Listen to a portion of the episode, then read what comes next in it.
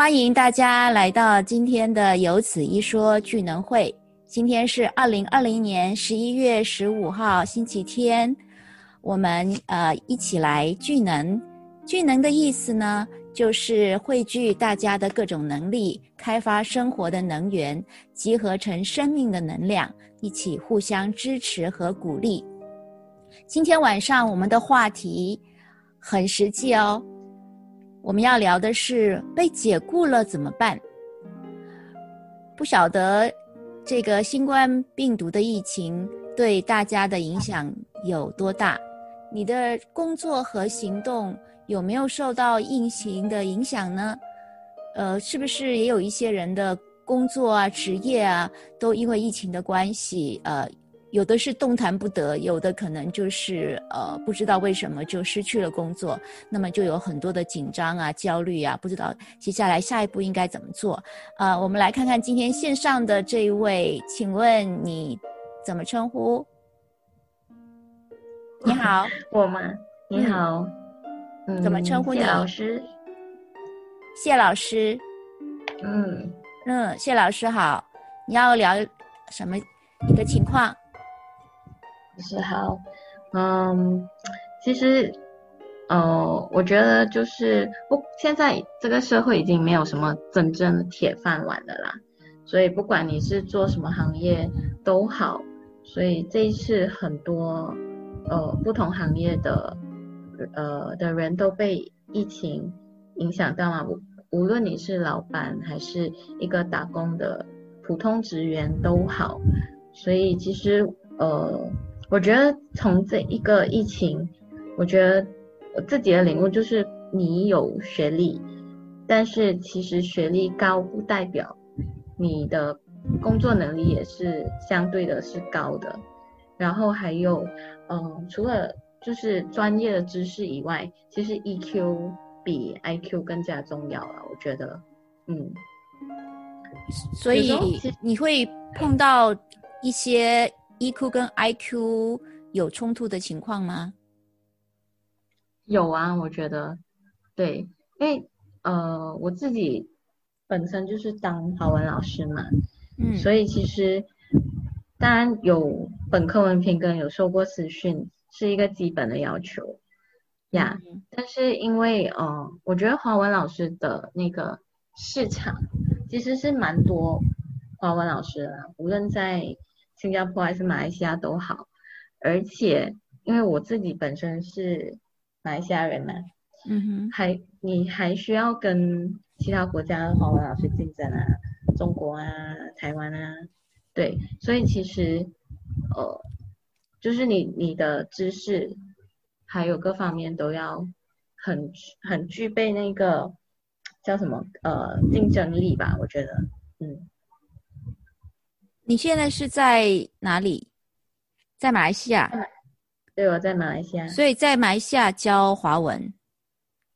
对，嗯，所以你刚刚说当华文老师或当老师并不是一个铁饭碗。对呀，也就是说有有可能这个工作因为疫情的关系就会受到影响吗？还是说现在学华文的人没有以前那么多了？呃。怎么说呢？其实我觉得就是要看，因为当老师可能你不一定是在政府的学校，可能是私立学校或者是补教中心，其实还有还还有私人的补习老师，其实那个形式是更加多元化的。对，所以如果说呃是在政府的 government school 的话，可能真的就别普通人都认为就是啊政府工铁饭碗嘛。对，如果你没有犯什么大错的话，应该是比其他行业来说是更加稳定的。嗯，但是我自己本身，我之前是在新加坡呃的政府中学教过书，后来呃因为各种原因就搬回来马来西亚嘛，所以嗯因为各方面的原因，还有心境的差异，还有我的文凭的问题，因为如果是要在马来西亚的政府的学校，无论是小学、中学都好，甚嗯，都需要是在马来西亚读过实训的，对，就是本本地的那个实训文凭。如果我需要，我想去政府中学，呃，如果我想去政府中学教的话，我可能我就需要再去读一张马来西亚的本地的那个实训文凭呀。所以我当然就是去选择去私立学校、国际学校教华文了。嗯，哦，所以你的实训文凭是在新加坡拿的？对，嗯大学和实训都是新加坡的。你要有马来西亚的视训文凭，才可以在马来西亚的政府学校教书。对对，马来西亚的读中跟国中，国中有教华文吗？有啊，可能就是那个呃程度不会很高吧。嗯，程度不会很高，就是说上课的时数没有那么多的意思吗？不是，它也是一个正课，可是就是副科。然后呢，我的意思是说，华文的那个教学呃难度不会很高。对，但是在国中学华文的都是华人吗？还是其他族马来族的人也可以在国中学华文吗？其实马来西亚的华文上华文课情况跟新加坡一样，新加坡是 mother tongue 嘛，母语课。就是华人会去上华文课，马来人就是上马来文，然后印度人上淡米尔课。马来西亚其实也是呃类似这这样子的那个呃制度，就是同一个母语时间，你就去上你的华你的母语课。但是马来文的话，国语就像就马来西亚的国语是马来文嘛，所以国语是独立一个科目啦。因为国中嘛，顾名思义，政府中学就是。马来人的比例是比其他种族是更高的，可能就是它会有一个对比值，可能十呃十十十是满分的话，可能呃马来人占六到七，然后华人是二，然后印度人是一，它会有一个对比值吧？Nisba 就是华文就是老师你明白我意思对吗？知道，所以它会有一个固打的那个。成分在，嗯，也就是说，呃，在国中的部分是跟新加坡一样，就是母语，嗯，哪一个族群的人他就去学那个国家的这呃那个族群的母语，基本上是这样子说。可是有一些学校，它可能华人跟印度人的数量特别的少，他们可能就不会把华文课呃跟丹米尔文课安排在正课的结束里面。他可能就是安排呃放学之后，你就要留下来上你的华文课或者丹米尔课，要看各自学校的安排。不过大部分的学校华文跟丹米尔文还是在被列在那个时间表的正课副课里面。对，当然如果是说国际学校或者是私立学校，就是这边的 private and international school 它是同一间学校。可是 private school 的话就是私立，不是 under 政政府开的学校，他们考的文凭 private school 就是他们考的文凭还是马来西亚本地的文凭，像 UPS 啊六年级考的。然后呢，中五的话 set five 我们是读五年啊，直接中五的话就是考 SPM。So private school 是考还是考 local 政府的那个文凭，像新加坡就是考 PSLE 跟呃。O level 嘛，是，嗯，然后呢，呃，international school 可能他们会有一些学校是走 IB 的 system，有些学校就是走 Cambridge IGCSE，但是马来西亚大部分的国际学校都是上 Cambridge IGCSE 的比较多，就是你上国际学校的话，你就是考呃剑桥或者就是国外的那个文凭，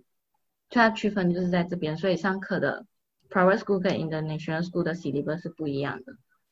对。读中也会学马来文吗？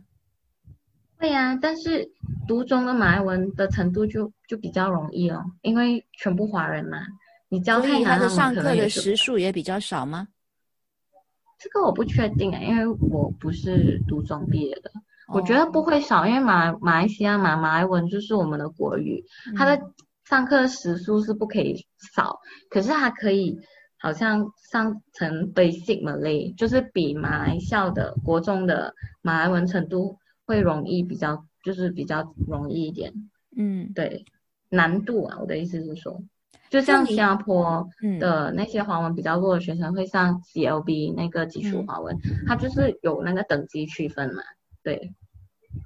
所以，就你觉得你身边的朋友，呃，类似的工作的有受到这一次的疫情的影响吗？我不是很确定诶，因为大部分的同学还是留在新加坡做工嘛。就是我看到的情况，就是很多呃丈夫或者是就是一伴侣一半被卡在新加坡，因为工想保住工作就不能够回来。像以前很多马来西亚人是每一天来回从新山过去新加坡工作，现在因为疫情我们不能够跨那个场地嘛，所以你只能够选择嗯暂时。呃，居住在新加坡，或者你辞职了回来新山，我看到的情况是很多家庭就是被分割两地了，包括我的朋友，还有呃年比我大一点的有家庭的朋友，很多情况都是这样。对，甚至有一些朋友的丈夫就直接辞职，然后回来马来西亚做工。可是那个问题是，你可能就是会 pay cut，你的薪水会可能有差别很大，或者。根本就是很少，僧多粥少，很多公司都在裁员嘛。你在这个时间点，你很很难在短时间内找到适合的工作，对，所以都会有各方面不同的问题，你就是要做抉择呀。像如果我现在，我就是之前突然被学校 end of contract 嘛，是完全一天 notice 都没有给，就是他们已经请到新的人代替我，他就。完全没有给你 notice，然后也没有说任何一个原因就跟你结束合约。当然有赔偿我，因为我还在试用期嘛。对，就是有有得到两个星期的薪水的赔偿。但是我尝试去劳工部询问，其实也是不可以投诉。对，因为还还不是全职的员工嘛，还 under probation 呢，所以他们有赔我两个礼拜 notice 的薪水，是就是符合那个。劳工部的规定啊，对，虽然里面的细节就是很讲不清楚嘛，对，问题就是他故意延长我们新老师的试用期，原本三到六个月嘛，他们就说因为那个行动管制因的问题，上网课很多学生没有交学费什么什么，所以他们也看不到老师的表现，开关引号啊，所以他就延迟我们的试用期，只是跟我们延长合约到。十二月十八日之前是有签了那个 extension contract 的日期是到整个学期结束啊，可是他就毫无预警，也没有跟你说，也没有犯大错，就是直接跟你说，呃，我觉得你不适合我们这间学校，就 end of contract 了。对，那你的对策是什么呢？嗯，对策就是我尽量把。就是在很短的时间内，我尽量就是交接方面尽量交代清楚啦，因为不想影响到学生上课嘛，因为学生都不知道发生的事情，然后也没完全没有机会跟同事或者是学生说一声再见，很突发，就是只能够交接，然后把该还的书啊，然后呃该交给上司的 soft copy 啊，还是什么考卷全部交上去。全部该还的还，然后就隔天就突然间失业了，这样。那是哦，就是一天之内告诉你，然后接下来你第二天就不用来的意思吗？对啊，二十四小时，通常是犯了严重错误才可以这样子啊。如果是否老师的话，嗯，对。可是因为他是故意不要先恐吓老师，他有他的政策的考量。所以我们就变成老师是在还是在试用期无限延长试用期的情况之下，就不是正式员工嘛。所以他双方面辞职或者他要跟你呃 terminate 还是 end contract，只需要给两个星期的 notice，照合约来说，因为你还不是正式的员工嘛。重点就是在这一点。嗯。所以就是他们就是好像决定权比较大，决定权就在。学校方面了，嗯，啊，好像还有一位朋友刚刚进来，你好，你好，听得到我吗？好，听得到我吗？他好像听不见，对啊，我也是没有听到别人，是燕燕吧？燕，你看到名字对，可是我不知我不知道他是不是听不到我们的声音。嗯，也就是说，刚刚讲到刚才的情况一样，对，你说，你就是说，嗯。呃，我们呃接受到这样的直接的给我们一个通知，然后呃必嗯须要把这个事情做一些交接，然后接下嗯来就要马上去想下一步，对吗？其实我之前也原本也是打算要辞职，但是我辞职信也是写的，可是我就觉得还没有找到新的工作，就不能冲动，所以我就觉得我交完这个学期，我才就是等到最后一刻我才交那个辞职信吧。可是没有想到会就突发状况嘛，嗯。然后呢，呃，但是我之前已经有做了一些心理准备，跟也是有开始几个月前就开始在投履历表啊，在想如果突然间失去工作，除了教书，除了当华语老师，我还可以做什么工作啊？对，所以其实是有一些心理准备跟实际的行动去预备突发状况发生。嗯，嗯所以接下来就还是继续再去找工作，对不对？其实已经，因为我提早就在投那个呃履历表嘛，一开始其实因为是没有那个空缺，嗯，对，可能不是因为我们我们找工不是因为我们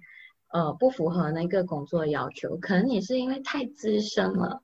他们学习很多地方在无论什么公司都在 cut cost 嘛，在节节约成本，所以他们都是尽量可以裁员就裁员，然后可以减少人手减少人手。所以在这个情况之下，我我就是三十多岁的年龄，你说呃资深也没有真的很资深很资深，你说没有经验就就是卡在一个比较尴尬的点吧。嗯他可能不愿意花那么多的成本去请一位比较有经验的员工，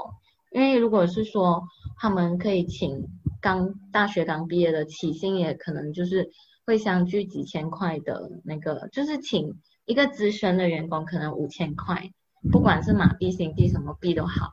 他嗯如果他拿这一份薪水五千块拆拆开来花两千五请，分别花两两个两千五来请两个新人的话，同样可以做那一份工作啊。但是你可能要花一点时间去带新去 train 那个新人，可是其实它成本方面就节省很多。如果是以雇主的出发点，对，所以嗯变成我们这种比较有经验的老师，他反而更加僧多粥少嘛，更更难找到比较适合自己薪水、符合你要求的。所以可能我的那个薪薪金的要求，我不可以放到很高，对，嗯。所以你就要自动，我又不可以放到很低。如果我放到很低，我还要还要被砍，就是可能学校还跟会跟你说，哦，老师，我们这间学校规模比较小，我们没有那么高的那个成本，可是我又很想请你，那减一点，就是薪水可以再减少一点吗？如果我放太，我自己已经减了一两千块，我再被减下去的话，我可能完全没有办法应付基本开销嘛，这样也也是不符合我就是怎么说，你你硬硬去做你你你，无论你是呃，可能你会担心，如果我拒绝这份工作，可能之后就没有没有其他新的工作机会，你就可能要面对失业的，没有没有什么收入的人，呃，I mean 全职收入的话，可能你就可能要花两三个月，甚至半年一年，你没有办法预测你找需要花多长时间找到下一份新的全职工作，所以这个也是一个很现实的考量点，所以可能我就会想，我是否可以接受可能比之前那份工作少两千块、三千块的工作，然后还要再被扣公积金，然后可能就剩下两千五或者两千五以下，但是我还有没有办法找另外 side income 再找补满，另外我的副业可以做到两千五，去变成我原本之前那份全职工作的五千块薪水嘛？我我的考量点是这样哎，我不知道这个想法是正确不正确啦。是你刚刚讲到了一个，呃，就是如果嗯正业现在并不是那么稳定，或者你一边在准备找一个全职的工作，是不是也可以开始去想有没有其他的副业或者其他的专长，也可以透过那个专长去获得一些呃回报。对，就去呃去网上教课啊，或者是。你有其他的很多翻译，就是我觉得我我其实有问过很多不同朋友跟可能我干姐他们的意见，其实他们觉得如果你单一做一个教育，不管你教什么都好，它是很单一化的。如果我们还会别的完全不一样，可能如果你很唱歌很好听，像我们的同学一样，他可以去接唱啊，就去去做接一些关于歌唱的工作。它是完全不同性质的，就算是我可能可以写文案或者是可以翻译，它还是属于一个很文书、很文比较静态的工作。对，对，所以你的意思是说，呃，把教育不管是教什么，它都是一类，然后副业最好是不是跟这个教育完全一致的？对，其他的艺术的、其他的特殊的才华方面的展现，是这个意思吗？对，可能就是你。就是不同，完全不同性质，可能，嗯，可能你很会呃做蛋糕烹饪，你可以上网变成现在有需求嘛，因为大家都因为疫情，呃，行动管制令变成好像 food panda 或者是私人的，呃，有些家庭主妇还是他们就是在家里，像我们南大的学姐，他们也是很喜欢做蛋糕。他自己本身是老师，他之前就想建立副业嘛，他就开始接订单，对，所以他除了教书之外，他的其他时间他就用来专注用来呃发展那个蛋糕那个私人定制蛋糕的行业，他需要一段时间去 grow 那个肯，你做的好吃，别人会介绍嘛，所以呃就是老师跟。业余卖做蛋糕这个糕点师傅是完全不同性质的。就算你可能你做到一定程度，你的订单够多了，就算你的正业，可能你副业已经做到比正业好，副业的收入也比正业高，可能呢。所以如果你突然间失业了，正业没有了，你还可以靠你的副业在那边 cover 你的基本生活。对我很多朋友都是这种类似这种情况，跟他们是歌手嘛，或者是主持人。呃，因为疫情完全不能够去婚礼，那些全部停摆，他们变成副业在支撑他们，可能他们就卖网络呃直销产品，对，当然那个是同时经营很长时间，最后只剩下那个副业的网络那个网购的，他们也可以生活，而且还生活的蛮好，比我还好。也就是说，我们可以做多角化的经营，对吗？我们今我们今天聊的就是受到疫情的影响。呃，我们的工作可能不稳定，甚至可能就失去了。那我们应该要怎么样？呃，东山再起。呃，一个想法，今天谢老师提供给我们的，就是可能还可以再继续去找一个正职，但是也要培养自己其他的才能作为副业。那么那个副业也会会有一些经济的回报。这个是从工作上面呃去考量的，那么不晓得在心态上或在生活上面有什么建议吗？嗯，我觉得就是我意识到一点，就是爱好很重要。就是嗯，你突然间没有了正业，可能你还有一些其他的副业，可能就是我还有教补习嘛，可是。因为这疫情，补习业也是非常难收学生，年尾嘛，而且他们已经不用去学校，也不需要应付考试，所以那个需求量就锐减。对，所以那我说的是在生活上或心态上怎么调整？对，所以就生活上就是你还是要保持正常的作息，然后就是可以安排做你一些平时忙的没有时间做的事情，可能平时没有时间。嗯，去做运动啊，还是做你的爱好的东西，可能写书法啊、唱歌，你反正你可以呃去补回来哦。对，那个时间，但是要尽量保持那个作息，你可能还是照样在起床该起床该几点睡，而不是因为突然间很得空就呃拼命的去睡啊，还是去逃避问题啊，还是要正常生活，你可能。可以见一下平时没有时间见的朋友，心态的心态方面，我觉得你真的很难保持很积极乐观，然后自己跟自己说很快就会找到工作。其实我觉得很难办到。你可能你劝别人，你很容易讲，但你自己在那个现在那个情况里面，就可能会比较难。但是就尽量保持平衡啊，我觉得，对，就是 open mind，什么都可以去尝试哦。可能可以做网络直播啊，还是。就是做一些完全不一样的，也就是说，把现在这种情况算是一种危机吧，当成一种转机，呃，对，可以说是逼着自己去想，我除了会做某一个工作之外，我还可以做什么，或者是我平常想要做的事情，因为我原来的工作的关系没有时间，或者是没有动力，现在我们有空的时候，我们就要。把它好好的完成，或者是按照刚刚谢老师说的，还是维持本来的正常的生活，然后心态维持一定的平衡，是吧？对。有没有因为这样子会去培养一些新的嗜好呢？嗯，会啊，会啊，对。然后我我我之前从来没有养过宠物嘛，因为突然间有空档的时候我。我就开始就开始去领养了一只小猫，这是我以前正常时候完全不可能会做的事情。对我可能我就觉得我比较多时间，我想要呃一个人住，我想要有陪伴嘛，我就去呃养一只宠物，就是感觉有有有有人陪你嘛，不是人啊，就是有一个陪伴。我的意思是说，就是你在做这东西，你会觉得哎有一种陪伴是另外一种感觉嘛，嗯。就是想办法去调整自己的心态，跟可以去调整一下外在的环境也是可以，我觉得，对，当然要有朋友啊，就是还是要有一些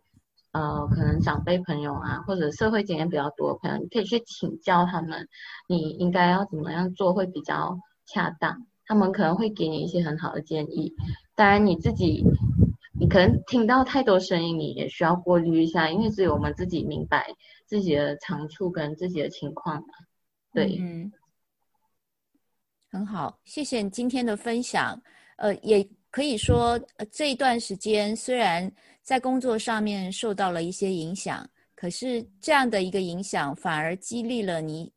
往更多的方面去考虑，也可以说。把过去想做的事情没有办法做的，这个时候把它捡起来，重新开始做，或者是有新的发展。那这个新的发展让你去，不管是生活上、心态上，或者是呃工作上面，都可以有所转换。那么呃心情的调试，还有对于人生的看法和朋友之间的关系，也可能会因为这样的一些转变。说不定更是朝着正面的方向发展，会不会是这样呢？对呀，对我的我一个好朋友，我们早期一起参加书法比赛，认识很久的朋友，他就调侃我说：“你要不要去做陪月婆啊？就是生产之后我们会请月嫂嘛。”我说：“我那可能我都不会煮月子餐。”然后他就给我很多意见，他就说。可能你在家比较多时间写，我有写散文习惯嘛，可能你就会成为大马的什么海明威啊，还是什么这样，可以出画本啊，还是什么？哦，是啊，我就觉得，虽然他在开玩笑，可是我觉得其实他是有他的看法和 point 在，可能就是因为很熟嘛，他就有一点在调侃那种黑色幽默，但是其实他们的意见都是有可取之处的啦。我觉得你就是要有那种。自自嘲跟黑色幽默吧，太反而这样你才比较可以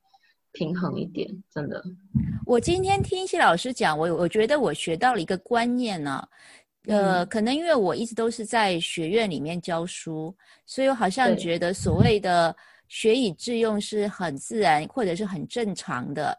呃，所以我们呃在学校里面教书，然后就一辈子就是这样的工作。可是今天谢老师告诉我的，虽然你说哦做月嫂可能是你的朋友一种黑色的幽默，那么但是如果我不是说你啦，就是也许有有听众或者其他的人，他们呃不会在乎做月嫂这件事情对他们来说有什么好像呃观点啊，或者是社会地位上面有什么不同？呃，说不定他可能也是一个挺高的学历，但是他觉得能够去帮助一个正在坐月子的妇女，然后帮助她的生活，还有帮助她照顾小 baby，那么也可以让自己得到一种好像替代的那种情感的安慰，也未尝不可。呃，就是可能我们不能再像以前那样的把学以致用。当成一件理所当然的事情，然后呃学了这个专业，最后没有以那个专业作为主要的职业啊，或者是正职，呃，反而是别的副业变成了主要的工作，或者是经济的收入的来源，然后呃就会觉得好像不太对劲。也许因为疫情的关系，我们必须在观念上面有所突破的时候。反而是更激发了我们的其他过去自己可能从来没有意识到或者是想象到的一些潜能，也说不定。然后这个从尝试或者是从呃跟别人的交谈的过程当中，发现了自己其实也许还蛮适合这样的工作，呃，然后乐在其中，甚至所谓转换跑道也不是不可能啊。对，嗯，因为很多新航被解雇的飞机师也是去送那个 Food Panda 嘛，因为嗯，就真的不能驾飞机啦，没有办法换公司，你就只能够转换跑道跟放低自己吧。只要你努力肯去愿意工作，你还是会有收入，可能没有以前那么多，但是还是可以维持生活。好过你在家愁眉苦脸啊，怨天尤人。你出去工作，你可以转移你的注意力，还有一点收入，其实聊胜于无啊，我觉得。但是真的要放得下哦，对。是那个心态的调整，就是我刚刚说的观念，其实蛮重要的。呃，也就是，嗯，不用太纠结，就是我就是本来就是开飞机的，或者是我本来就是做某种呃，好像社会上认为比较。专业的高级的工作啊，但是这个工作因为疫情的关系不能做了，呃，然后必须一定要换别的工作，不管是暂时多久，但是心态上面必须要调整，甚至于你呃，就像您刚刚说的，放下一些身段，呃，去做呃外送的人员。也未尝不可，因为整天在家里愁眉苦脸，可能对自己的身心健康和跟家人的关系，可能也都会哦有负面的一些作用吧？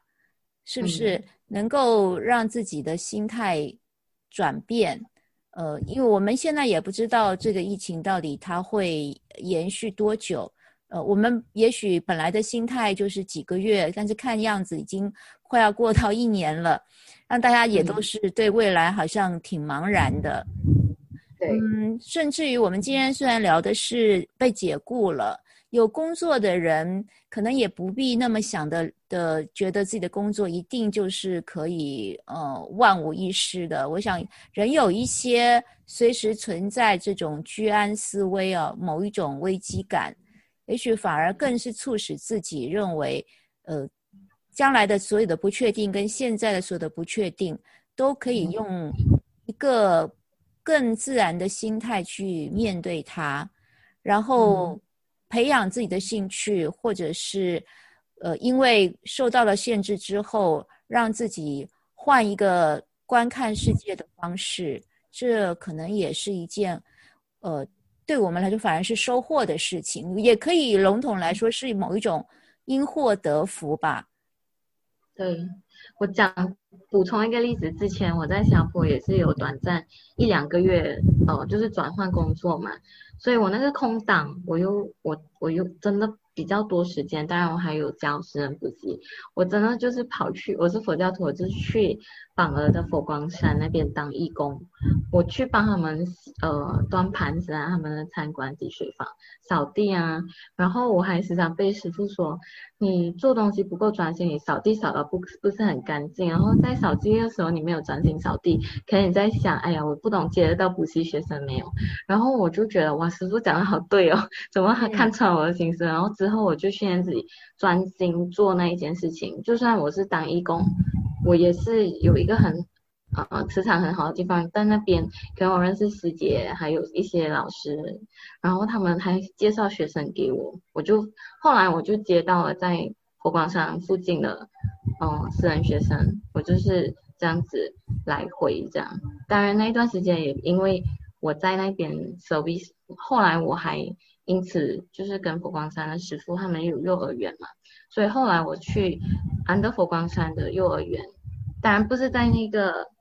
那个宗教的那个 building 里面，它是在附近的主屋区，就是普通的幼儿园，但是是佛教背景。我在那边当了华文的义工老师将近一年，就是因为我之前那一段时间时间开始去那边，其实也是为了打发时间啊。可是后来的发展就是没有想到可以认识那么多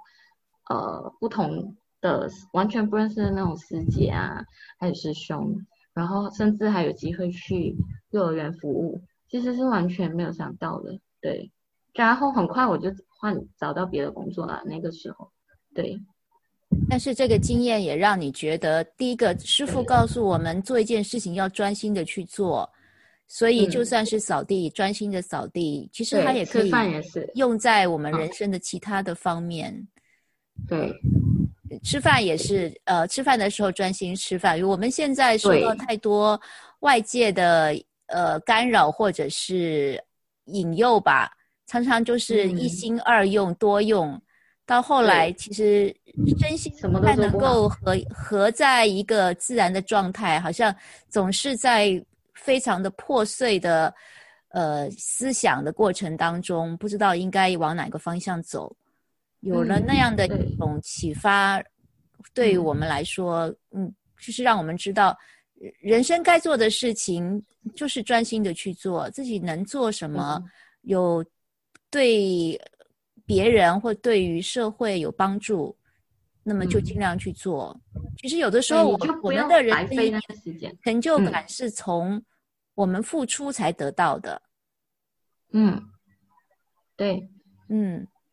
所以做义工这样的工作，其实也完全没有没有目的性，因为其实要 interview 哎，我就问师傅，哈，我我真的没有目的，因为后来师傅跟我说，很多人是有目的性的去当义工，可能他的孩子申请不到小学，他想进弥陀小学，他需要 service 多少个小时义工，他是有目的性，当他的孩子一进到那个小学。他就没有 service 够一年，他就不要做了。所以师傅他们觉得一直要训练新人是很会影响很多。或者有人申请不到永久居民，他需要有 VIA service 还是什么，他们才有目的性的来。我就跟他说师傅没有诶，我就是纯粹要做义工，我有比较多时间。他们说啊真的吗？哎，新加坡没有人会这么得空啊，年轻人。我讲真的，因为我现在暂时没有全职工作，然后他们就问我很多细节。然后才帮我安排去，他们觉得我可以帮忙到可能翻译啊，或者是真正有安排到我去幼儿园教书，他就有不同的部分嘛，可能他有做一些刊物啊那些，我就真的可以帮到忙，写文案还是做翻译，他们其实。我觉得很神，我在那边我看到很多他们 financial 那些都很透明化、很严格。我想做义工为什么要面试？那个时候我就觉得很多思想冲击。但是后来我真的去了解以后，我完全可以明白，因为他们需要时间训练新的义工嘛。如果你做很短时间达到目的就走掉，他们就根本没有办法找到新的人手来接手啊。对，是也可以说他们把。虽然这个工作是我们所谓的义工，是没有对酬酬劳，嗯，然后我们还付出了时间，可是对他们来说，不管你是不是有得到酬劳，你都是应该专心的把它当成一件事情，好好的完成。所以他也要训练，也要知道来工作的人的心里的想法是什么，能不能够跟他们想要工作的人。有一些沟通或者是配合，所以我们也可以从这里学到了一种想法，就是就算是我们是无偿的去工作、去付出时间、劳动力，但是对接受的人来说，他们可能更看重的是我们怎么样去面对这样的工作，我们怎么实现它，怎么把它好好的完成。对，他就他们的那些 receptionist 全部都是义工，我我其实蛮惊讶，因为非常专业，他们就真的就当做工作这样去做到完美，尽尽善啊。对，是，也许这样的话，做义工的这些人，因为觉得自己是被呃面试然后挑选出来的，又经过了一些训练，他会更珍惜呃，而且更重视自己这一份义工的工作。呃，接着他在工作的时候会乐在其中。对对对，他们佛教是叫发愿，就是我我觉得我现在要 serve back to community，把我们选宗教场所，他们是很愿意、很自发性的，所以是很负责任，就是因为出发点不一样嘛，所以你带欢喜心去愿意去学习，你就当做他们给我一个很好的学习机会，虽然是没有薪金酬劳，但是我自己会得到。你意想不到的，或者是怎样，就是你没有带任何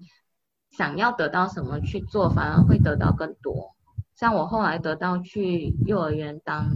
呃兼职老师的一个机会嘛，对，所以你又有了幼儿园老师的经验了。对，虽然我没有那个幼教文凭，但是我因为因此得到那个机会去学习嘛，对，而且一年的时间蛮长的，你就是。要利用你工作休息的时间去，你其实蛮需要自制力的。你不能够随便 cancel class，你就是要 regular 每个礼拜都要去上课，其实不简单。是，是不简单。而且，那对你来说，幼教虽然都是教书，但是面对的学生不一样，又是另外一种经验和学习哦。嗯，可是我很享受诶，因为。年纪比较小的小朋友很单纯啊，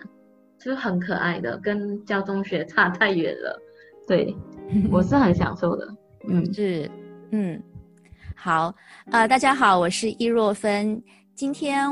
在有此一说聚能会来跟我们聊天的是一位在马来西亚的谢老师，他谈到了受到疫情的影响，他的工作受到了一些呃阻碍，然后虽然。受到了一些阻碍，他还是愿意继续去找新的工作，一边在找新的工作，一边思考自己有一些什么兴趣专长，去发展副业也好。或者是去培养新的兴趣也好，这些都是对于未来还是充满了期待。甚至在生活上面，呃，从来没有养过宠物，养个宠物来陪伴自己，那么在呃日子当中也会有所调剂。呃，我觉得对我们来说都是一个很好的一种呃学习和启发。呃，尤其是在观念上面，今天我们谈到了，呃，我们可能不用再像以前那样那么坚持，一定要。死守着一份工作，一份薪水，然后这个工作一定要和我们本来的专业匹配。我们甚至可以把副业慢慢发展成呃所谓第二或第三专长之后，甚甚至它之后都还有可能会变成我们的正业。也就是职业的跑道会越来越多条，那么正跟副之间呢，可能也不会划分那么清楚了。也许呃不是从占有我们的。工作时间或占有呃我们的薪水的来源，而是可能我们的心理上面对这样的工作的付出，还有我们甚至从这工作当中有所学习和享受。那么谢老师也提到了，他曾经在新加坡，在佛光山当过义工，然后呃又可以呃在过这个呃。做做义工的过程当中呢，还可以呃学到更多的一些人生的哲理啊，所以我觉得这对我们来说呢，都是一个很好的一些想法跟经验。嗯，谢老师最后有没有什么建议？呃，在现在的情况之下，你觉得一个人在面对自己的人生的思考，有没有什么想法呢？嗯，我看到一句话，其实。就是蛮蛮值得思考啊！你以为经济不景气，其实是你自己不景气而已。对，其实有些人他们可能储备，对他储备金很够，就算是突然间失业，他可能还有可以很蛮足足够的生活费，还是怎么样？这人就可能你就会觉得悠然自得，根本不 像失业的。如果像我这样，其实是蛮压力的。所以就是你其实我们是可真的是可以未雨绸缪的啦。虽然这个疫情来的很突然，所以今年就变幻莫测一年嘛，突然间又行动管制令，突然间。呃，CB 还是怎么样？学校关了，或者突然失业了，突然发生很多事情，就是心理素质强或者是有未雨绸缪人，其实还是可以过得很好。所以这句话其实就是蛮讽刺啦，就是其实不是经济不行，其实你自己不景气而已。蛮讽刺的，我觉得，可能对有一些人来说，的确他们也许不太受到影响。不过，对啊，同样在生活和行动上面还是会受到限制的，因为我们的人生也不是只有经济。不过，就是会受到了经济的打击之后呢，在生活在心态上面，呃，在呃很多的呃跟人际交往上面，也都会多多少少的会觉得嗯。不像以前那么自由，那么开心，所以呃，虽然大家都知道不景气，也呃，我们可能也是受到了不景气当中的其中的一位。可是我我想，不管是怎么样的不景气啊，呃，我觉得要给自己打气。就是给自己鼓励，然后就像我们今天透过网络这个平台，我们来汇聚我们的呃思想、我们的能力，然后我们生活的能源，变成我们集体的生命的能量。我们互相支持和鼓励，然后互相打气。不管怎么样的不景气，